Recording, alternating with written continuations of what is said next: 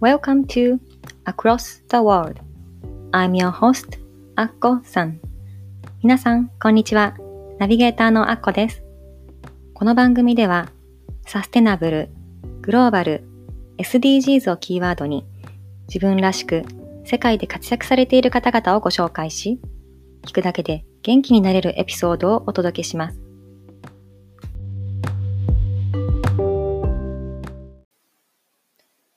Welcome to Across the World Episode 10皆さん、こんにちは。Across the World 第10回目の放送へようこそ。ナビゲーターのアッコです。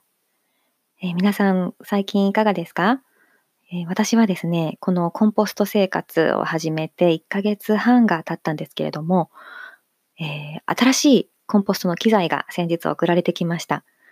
えっと、このコンポスト、あの、私がやっている LFC コンポストという、あの、このキットなんですけども、あの、前回のお話でも出てきましたが、えっと、コンポストチャレンジといって、あの、1回だけお試しで、あの、コンポストのセットと、あの、植物の種と、そのコンポストの入れる、あの、おしゃれな、そのリサイクルプラスチックで作られた、あの、バッグとセットでついてきて、1回だけ試せるっていう商品もあるんですけれども、えっと、私はその定期的に続けたい人はですね、このコンポストの機材、混ぜる土に当たるものなんですけれども、あの、これを1ヶ月、ちょっとずっと毎日生ゴミを入れ続けると、もう、あの、いっぱいになってくるんですね。で、あの、もう、微生物が分解できないぐらいになってくる頃に、えっと、まあ、自分のペースで、あの、そのサイクルを選べるんですけども、次の新しい機材がと、あの、お家に届けられるっていうシステムになってまして、えー、先日私はそれが届きました。それでですね、あの、今まで、あの、毎日生ゴミを入れ続けた、そのバッグをですね、そのグレーの袋から出して、で、新しい袋に紙袋にそのコンポストの機材を入れて、で、また新しい生ゴミをそこに入れて混ぜ始めるっていう、その新しいサイクルを始めたんですけれども、その前、すでにいっぱいになったものはですね、ちょっと寝かせる必要があるんですね。で、これを2、3週間寝かせたら、分解が進んで、ちゃんと、あの、その後、別の土と混ぜたら、あの、美味しいお野菜が作れる栄養たっぷりの土になるので、えっと、今寝かせる期間に入ったわけなんですけども、えー、私はこれ、えっと、試しに、あの、ベランダに段ボールを置いて、その中に入れて、今、熟成させてるんですが、あの、この後どんな風に分解されて、どんなお野菜を作ろうかって今とってもワクワクしています。えー、今回はですね、あのー、前回に引き続き、LFC コンポスト代表の平由衣子さんのインタビュー後編をお届けするんですけれども、えー、この後編ですね、このお話の中でも出てくるんですが、あの、平さんが、あの、地域の人とか、あと不登校の、あの、高校生とかと一緒に、このコンポストを作る、生ゴミを混ぜて、畑、それを土にして畑を作って、畑、お野菜を作ってみんなでそれを売ったりする活動もされてるわけなんですけれども、このコンポストのこの生ゴミをその土に入れて混ぜるっていう作業、これがですね、あの、どんな素晴らしい効果を生んでいるかっていうのが話にも出てくるんですが、うん、私も実際にやってみて、もうほんとこのいろんな気づきがあって、そのいろんな気づきをもうみんなに伝えたいっていう気持ちがいっぱい湧いてきます。もうぜひ皆さんにもこの楽しみを味わってほしいなと思います。ではですね、あの、平さんのインタビュー後編お楽しみください。どうぞ。平さん、こんにちは。こんにちは。では前回に引き続き、えっ、ー、と、LFC コンポスト代表の平さんをお迎えしてインタビューをお届けします。えっ、ー、と、今回はですね、えっ、ー、と、平さんがやられているコンポスト活動の一つで、小さな循環ファームっていう活動があるっていうことなんですけども、はい、その活動のことから、えっと、はい、今後の活動とかにもあの伺わせ伺わせていただきたいんですが、はい、この循環ファームっていうのは、えっと、はい、どんなことをされてるかから伺っていいですか？あはい、えっと、小さな循環ファームの小さなっていうのは、えっと、半径2キロで、うん、あの資源が栄養が循環するっていう考えですね。うんで、えっと、それはあの地域の人の、えっと、生ごみ堆肥を使って野菜を生産してその野菜が地域の中で消費されるあのその仕組みを、えっと、作っています。うんでそれは具体的にはあのマンション暮らしで堆肥を使わない人のあの堆肥を集めてうんでそれを農家の人に渡してでその野菜を私たちがあの販売しているっていう。うんそうですよね。私も今作っまだ始めて1ヶ月なので、まだ私がこの土を使って野菜を作ることができる範囲なんですけども、うんこれが続いていくとこの土どうしようってちょっと疑問が 出てきたので、うんそれを、うんあその福岡では回収されてるんですよね。はいうん。うん、ああのそそれまあモデル地区を今3カ所ですねあ作ってます。あ、そうなんです。今どちらにあるんですか？所は。えっと事務所があるあの東区三笘っていうところと、えっとアイランドシティっていう、うんあの新しく埋め立ち場ができたところですね。うんまだ15年ぐらいしか経ってない町。うんうんでそこでもえっとベロタクシーを走らせてあの、うん堆肥の回収をしてます。うん。もう一つは、えっと、宮台って言ってあの福岡市で一番高齢者が住んでいるところ、でそこは堆肥は回収してないんですがうん。あの週に1回あの高齢者のおばあちゃんおじいちゃんのところに行って堆肥を混ぜてあげてうん。あのできた堆肥をあのいらない時はあの新しい堆肥と交換してでそれを近所で使うみたいな、うんあのそういう活動ですね。あもう一つありました、うん、もう一つは展示の屋上でうん。あの堆肥を作ってもらって野菜を育てているっていうプロジェクトがあって。あのそれはいろんな企業とか、まあうんパタゴニアさんとかですね、うん入ってもらってみんなであの展示で野菜を育てています。あーいいですね。それはじゃあ定期的に行ってうん。新しいその堆肥の機材を持って行ったりとかはい、で。もいいすごいいい効果があってなんか最初はなんか堆肥余るんじゃないかと思うんですけど、うん。やっぱりあの野菜を育ててくる人が増えたので、うん。あの結構堆肥は余ってなくてですうね、ん。あのどんどん野菜に変わっていってます。うん。でもう一つその中でえっと若者が畑を借りてそこを還元農地にして、あのその若者があの野菜を育てて天神で販売するみたいなそういう新しい動きが出出てきてますね。ああそうなんですね。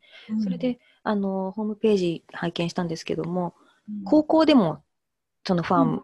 小さな循環あファームそうですそうです、うん。はい、はい、そのお話も伺いたいいんですが、うん。うん、で高校はあの立花高校って言ってあのちょっと、えっと、不登校の子がいっぱい行ってる学校なんですがそこで、まあうん。授業であの野菜を育ててるんですね。一緒に堆肥を作って、でその野菜を地域で販売するっていうあの同じような活動をしています。うんあと大学生もいて九州産業大学は授業でやはり畑と堆肥作りを一緒にしましてでそれを加工してですね玉ねぎドレッシングとか柚子胡椒にしてその、えっと、半径2キロの中でそれを販売するっていうのを授業でやってます。うんそうですね。やっぱりなんかそういう活動がいいって分かっていても、それがちょっと電車に乗って30分の場所とかってなると、うんってなかなか動きにくいところがあると思うんですけど、うんうん2キロっていいですよね。こう自転車とかでもちょっと、あそうなんですよ。うんはい。で半径2キロの定義が、まあ、主婦が感じる生活圏、うん、えーそれから自転車で回れる距離、うん。えっと、地産地消の定理、うん。えー昔のその貝塚とかの塚、うん昔みあのみんながゴミを捨てていたような、うんうん。それが昔、はえっと、1.5キロ単位だったらしいんですだから昔の人もやっぱそういう暮らしだったんだなって最近思って。ね。最近で言うとあの、えっと、デイケアセンターの送迎サービスも半径2キロ。やっぱり生活圏ですよね。んそうですね。頑張れば歩ける。うん、あそうそう、んでちょうどん中学生の行動範囲ぐらいなので、うんあの何事も自分事で考えられる距離っていうふうに定義しています。いいですね。そう。私もこの、あの、いろんな、私今 SDGs に関わるお仕事とかもしてるんですけども、うんうんそういう SDGs とかも、すごい他人事って考える人が多くって、うんうんなんか、それは誰かがやる、偉い人がやることとか、政府がやることとか、私には、私とは違うっていうか思いを持っている人が、特に、あの、日本では多いかなと思うんですけど、うんうん。それをこうやっぱり自分が起点自分ごとにっていう風にできるっていうのがこの ちょっと近くでそういう小さな循環ファームがあったりコンポストやってる人がちょっと近くにいたり、ね、うんそういうことで自分ごと化できるうんんじゃないかなって思うんですけど、その、えっと、実際じゃあそのファームをやられて、反応はどうですか？その地域の方とか学生さんとかの。えっと、やっぱり、すごいおいおいしさ？うん。にびっくりされる。で昔はゴミ減量したいとか土が欲しいっていう人がコンポストしてたんですけど、あコンポストってこんな美味しい野菜ができるのっていうことからコンポストに興味が出る人とか、ね、多いですね。ででもや野菜をちゃんと買ってくれるだけでもやっぱ環境活動にあの参加しているので、うんとてもいいですよ。私の義理の父がコンポストでできたお野菜をうんうん時々送ってくれるんですけども、は本当に美味しいですよね。い、美味しいんですよ。もうびっくりこの違いはやっぱりそのうん。土にあったんだっていうことがうん。食べてわかる。あそうなんですよ。うん。もう人間と一緒ですよね。うん。どんな栄養でどんな風に育ったか。うん。うん、でやっぱりあの病気になりにくくてやっぱり元気。うん。であの老化しにくいみたいななんか多分そういう作用があるんだと思います。うん。やっぱりそういうのを食べると人間も同じようにうん強くなれるんですよねきっと。そうですね。うんまあ、元気ですね。うんあのまあ、この活動に携わってる仲間ってやっぱり風邪とかもほとんどひかないし、うんとっても元気です、ね。そうですよね。なんかコロナウイルスだからってマスク買い占めるよりもコンポストして野菜育てた方がいいんじゃないかなと。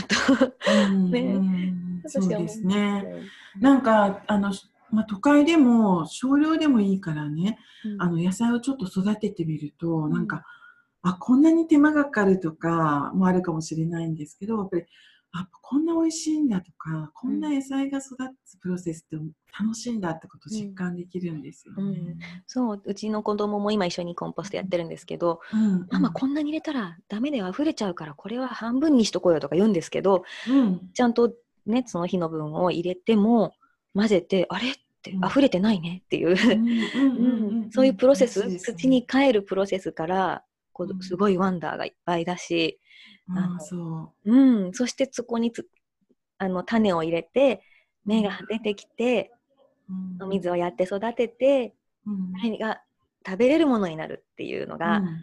きっと昔はね地域に畑があった人は普通だったんでしょうけどもうちの子とかみたいに都会で育っていると全くそういうプロセスを見ないままただスーパーでできたものとかできた、ね、もうチンして食べれるようなものとか食べてるとそういうつながりを感じることがないですもんね。うん、そうなんですよ。なんか、なんか生ゴミってあのすごく栄養があるとこ捨ててるんですよね。成長点って大きく伸びるところとか、ああ目のね、皮うん、と皮かとか、うん、だからそれを焼却場に持っていくのすっごくもったいなくて、うん、それがやっぱりね、あの栄養としてまた野菜に変わるっていうの素晴らしいとう思うし、ん、なんか小学校でよくするんですけど、うん。なんか子供たちが初日コンポストの時生ゴミ持ってきてって言ったら、うわー、臭い臭いギャーって言うんですけど、あのよく聞くとですね、あんまりなんかこう臭いとか気持ち悪いとか言うけど、何臭いとかって表現が全然ないのにびっくりしたんですうよね。ん。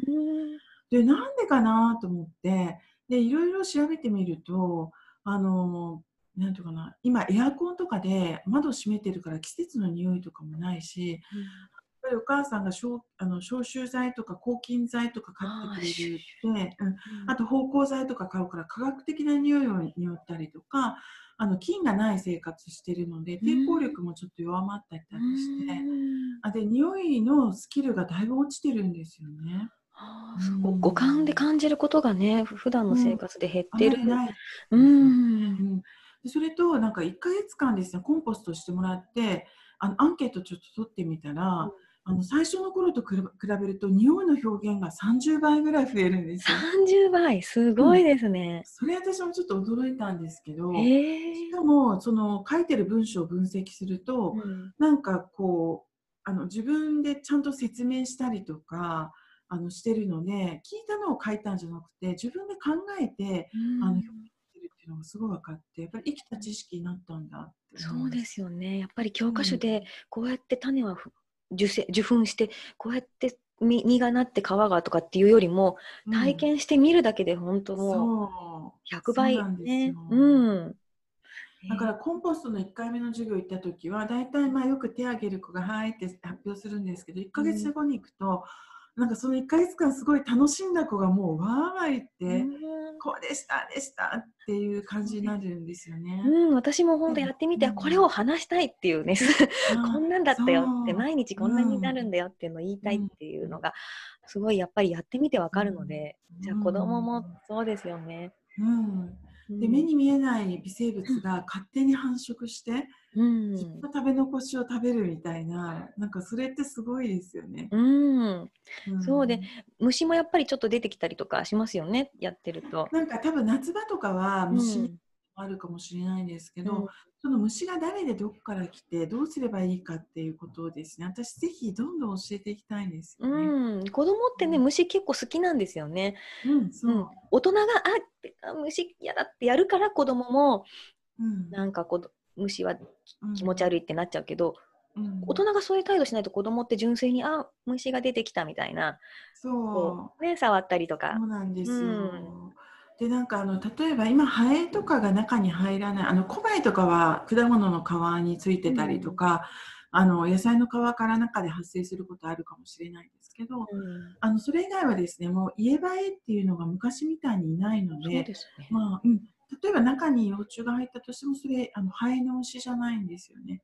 へーあのアメリカミズアブって言って、うん。あの戦後沖縄から入ってきて九州に入ってきて今北上して東京とか北海道までいるんですけど、うん。その効果アブであの優しいですね花アブみたいなアブ、うん。まあ、それが中にあの卵を産もうと思って一生懸命コンポストに来るっていうことなんですよ。うん。であの今回の LFC コンポストはその虫が入りにくい設計にしてるんですけど、あまあ、あの例えば入ったとしても実はですね、あの虫が入ると生ゴミの分解速度が100倍速くなるんです。100倍すごい。私もミミズ入れたいなと思って、ああ、ミミズはですね、分解されちゃうんですよね。分解されちゃう？うん、生ゴミと同様で分解されちゃうので、あミミズさんが？そう、だから活発な時はね、活発な時はミミズとかはあのあれです。あのあ熟成に入って、うん生ゴミを投入やめて、うん。熟成に入ったらまあいいかもしれませんけど、うん。まあ十分ですね、あの分解しますね。あで逆にあのそういったその微生物の体を通して分解した堆肥皆さんが作ったー堆肥を土に戻していくと、ミミズがすっごくですね増えるような豊かな土になります。うーんあそうか土になった後にミミズさんが来てこうまた耕してくれるっていう。そうそうそうすごい増えますよ。へえすごい楽しみです。うん、そうか。で面白いんですよね。うん、その小さい子供だけじゃなくってその不登校の子供たちとかにはどういう変化が見られますか、えっとそれはやっぱりなんていうのかな。生ゴミを入れて混ぜただけなのにほわって暖かくなったりするうんんですそうですよね。ううん。んそうあれがえなんで？とか、うん。あのああれが？とかその昨日入れたあれに反応して微生物が増えたんだっていう目に見えないその世界うんにやっぱりワクワクしちゃうんですようね。ん、あそれはもう年齢関係なくですね。うん。うん。だし、まあ、人と話さなくてもそういうふうに土とかコンポストと対話できるみたいな、うん多分ねそれがそのいいんですよね。うん。あ何かつながってるっていうのを感じられるんですかね。そう。うなんかね、もう変な話ですけどコンポストを混ぜるだけでいろんなつながりが見えてきて、うん。あのそうですねなんかいろんな添加物が超入ってるような生ゴミって分解ちょっと遅いんですよ。へえ。うん、とかめちゃくちゃ農薬がかかってるようなバナナの皮とかもちょっと遅いですね最初は。でもその後ガーって分解されます。あでそういったものもねですねあの微生物が分解していきますね。ああ、そう私もなんかそうまさにバナナの皮昨日入れようと思ったんですけど、なんかゆ、うん無農薬栽培バナナとかじゃない普通のスーパーのうん150円くらいのバナナだったんで、うん。これ入れてうん。この土が悪くならないかしらとか 大丈夫ですよ。大丈夫ですか？うん、でいろんな質問があるので、1回です。1ヶ月半、あのスタッフみんなでバナナを食べ続けて、あのバナナでコンポストを徹底的に作ったんですけど、うん。もう分析したらほとんど、もう、もうほぼですね、分析あ分解してました、微生物が。ん。ーじゃあみんなが頑張ってやってくれるんですね。そうなんです。分解してくれるんですよね。へー。そうかそういうに目に見えない生き物とかこう自分の食べたものがそう帰っていくのとかを見ると、うんうん。その不登校の子とかもこうなんか生きてる意味みたいななんでしょうね。うんなんな。なんなんていうのかな。自然の呼吸っていうか、うん。あのコンポストってやっぱり自然の一部を切り取ったようなものなんですよ。うん。あのいろんな生態系も考えることできるし自分からのそのつながり、うん。食べ物どこから来るとか、うん。あのいろいろそういうつながりが見えてくるので、うん。あのすごくいいしベランダであの自然を感じながらゴミ減量できるっていうなんかいいことしたみたいな。うんうん、そう本当にすごいああ私いいことしてるっていう 自己満足が。なんかねすっごいなんかね気持ちいいんですよね。うん。うん。そうそう。寒いとねちょっとベランダに出て混ぜるのすら面倒くさくなるんですけど、まあ、ベランダ洗濯干すついでにうん。どうせね出るからやっぱりこのいやこれはもう2キロとかじゃなくてもう半径3メートル以内の話で。ベランダだからできるっていううん。手軽ねなえ。うんですよめね。っちゃ楽しいんですよね、うん。今までスーパーで買って料理して捨てるだけだったかもしれないけどもう一歩先に自分の食に関わることができるんですよねコンポストって。うん、うん。そうですよね。だからもうそれ始めてからもう生ゴミうん、ゴミじゃなくなった。本当に。あ。そうですそうです、ん。だからゴミいつ捨ててもいいでしょ。臭くならないから、うん。うん。そうですね、うん。そういう意味でもすごいいろんないいことが。そう。あのゴミを捨てる頻度がすごく減るし40%ゴミが減るんですよ生ゴミがなくなると。全体のゴミの40%ってことでですか、30%から40%ぐらい。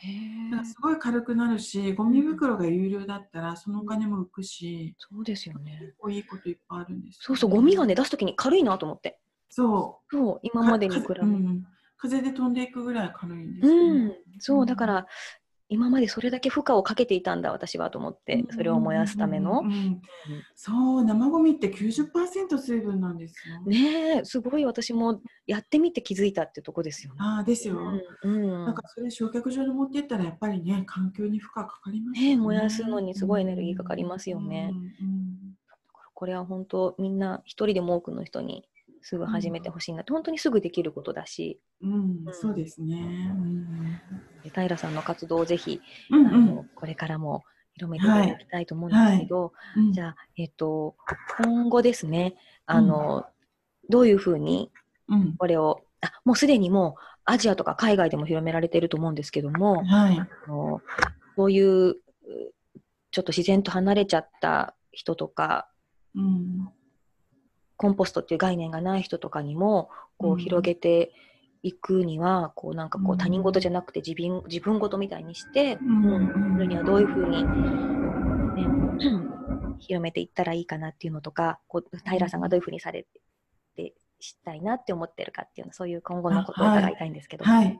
えっと、今からまずはですね、うんあの都会であの堆肥と野菜を交換できるような仕組みを作っていきたいなというふうに思います。うんであのそういう仕組みができるためあそうするともっといろんな人が参加することができるというふうに思っています。うんうんでもう一つはあのやっぱりあのローカルフードサイクリングのあのコンポスト LFC コンポストっていうのはすごく簡単にできるようになっているのでまあちょっと自分はできないかなと思う方もぜひあの一度チャレンジしてほしいなというふうに思っています。うん今からちょっと見え見せますけどあのこえっと、3週間入れた生ゴミで育った野菜がこの冬に今育っているので、まあ、ちょっとだけぜひ、あ見せてください。うん。うん。あの意外と簡単なんですよね。うん。であのえー3週間っていうのは実は人が習慣化する日数なんですよ。うん。でその間に、えっと、ちょっとコンポストに頑張って入れてもらったらですね、えっとちょっと。それを2週間くらい寝かせるんでしたっけ？あそうですね。はい。うんこれ見えますか？こういう。あー見えますかね？あ、見えました。お、すごい。見る？うん。これはうん。レタスみたいレな。タスとか、うん。わ、あとたくさん。。ほうれん草、へえ、美味しそう。うん、元気な。ネギとか、へえ、普段そうですかね。へえう、ん。すごい。いっぱいあるんですよううんん。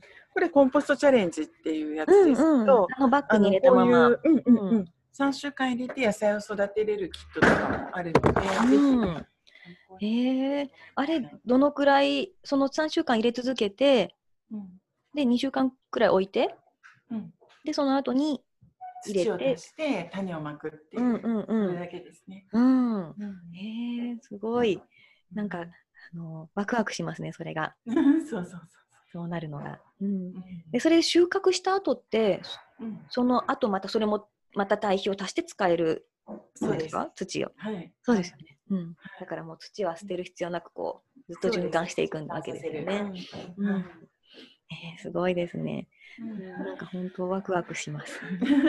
あとはあのホットラインがあって、LINE であの困った時はいつでも、いつでもっていうか、あの平日の昼間あのお答えすることができますので、うんうんあのまあ、安心して取り組んでみてください。うん、はい。私も、あの、LINE で送ったら、あの、その日のうちにお返事が来て、うん、すごくあの手軽に、あ、よかったって、この玉ねぎの皮も入れていいんだとか、あの、うん、すぐお返事来たのですごくありがたいなって、すごいいいサービスだなと、はい、思いました。ありがとうございます。うん、じゃあ、えっと、これからも一人でもうん。はい。多くの人がね、あの、コンポストやってみて、こう、循環型のうん。無駄のない社会が、ねはい。広がっていけば当たり前になったらいいなって、うん。うん、思っています。ねうんはい、ぜひはい。一緒に楽しくやりましょう。はい。ぜひぜひ。じゃあ、あの、平さんの、あの、その活動ですとか、あの、うんローカルフードサイクリングの、あの、うん。ウェブサイトのリンクとかはし番組詳細に貼っておきますので、あはい、よろしくお願いします。イベントとかもね、そのうん。ホームページに書いてありますものね。はい、そうですね。はい。うん。皆さんもそれチェックしていただけたらと思います。はい。えっと、今月、えっと、20日から22日まで、うん。あの東京の代々木公園、あ代々木体育館ですね、うんうんの方であのルームスっていうイベントとかにも出てますので、はいよかったら遊びに来てください。はい。それ、そこでか買えるんですか？あの、LFC コンポストの商品もあ。そうですね。うんはい。はい。あの、私もそれ行こうと思ってるので、はい。はい皆さんもぜひチェックしてもらえたらよと思います。はい。じゃあ今日はどうもありがとうございました。ありがとうございました。さあ、今回のインタビューいかがだったでしょうか？平さんのお話の中にも出てきましたが、このコンポストを混ぜるっていうこのシンプルな行動をするだけで、いろんなつながりが見えてくるんですよね。それが、たとえ子供でも大人でも、土が好きな人嫌いな人、そういうの関係なく、この命とかつながりを感じることができる。そしてあの子供たちはその自分の体験をすごく話したくって、どんどん言葉が出てきて、その匂いの表現も30倍になるって言われてましたね。あの、本当に、あの、感じるだけでなくって、そうやって効果がちゃんと現れている。そんな、すごい目に見えない力がコンポストにはあるんじゃないかなと思います。皆さんもぜひ、あの、簡単に始められるので、あの、ぜひトライしていただけたらと思うんですけれども、この LFC コンポストですね、あの、今週末、あの、代々木体育館の方であるルームス40というイベントでもあの出展されます。東京近辺にいらして、このイベントを参加される予定の方、参加しようかなって思われている方、ぜひ、平さんもいらっしゃるようですので、行ってみてください。このイベントの中でですね、あの、この LFC コンポストのあのアンバサダーを務めていらっしゃる、えっ、と、自然派作家の四隅大輔さんも、あの、登壇されて、えっと、オーガニックライフはどこまで可能か、都会と森の生活で実践したことっていうあのタイトルで講演を行われます。えー私も聞きに行く予定なんですけれども、えっと、ホリスティックビューティー協会の岸さんと一緒にあの登壇されるそうなので、えっと、まだお席もあるようですし、あのご興味ある方、ピンときた方、ぜひ足を運んでみてください。えー今回の放送も聞いていただいて本当にありがとうございました。また次回の放送もお楽しみに。バイバイ。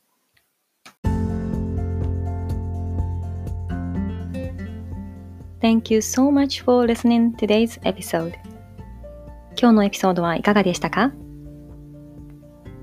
ぜひ皆さんからのご意見を伺いたいので、番組ホームページ www.acrossg.net こちらからご意見ご感想をお聞かせください。番組の Facebook グループもございます。Across the World Community というのがございますので、ぜひご参加ください。番組の登録もお忘れなく。この番組を楽しんでいただけたら、ぜひお友達にもご紹介してくださいね。昨日よりもちょっと誇れる自分に。では、次回もお楽しみに。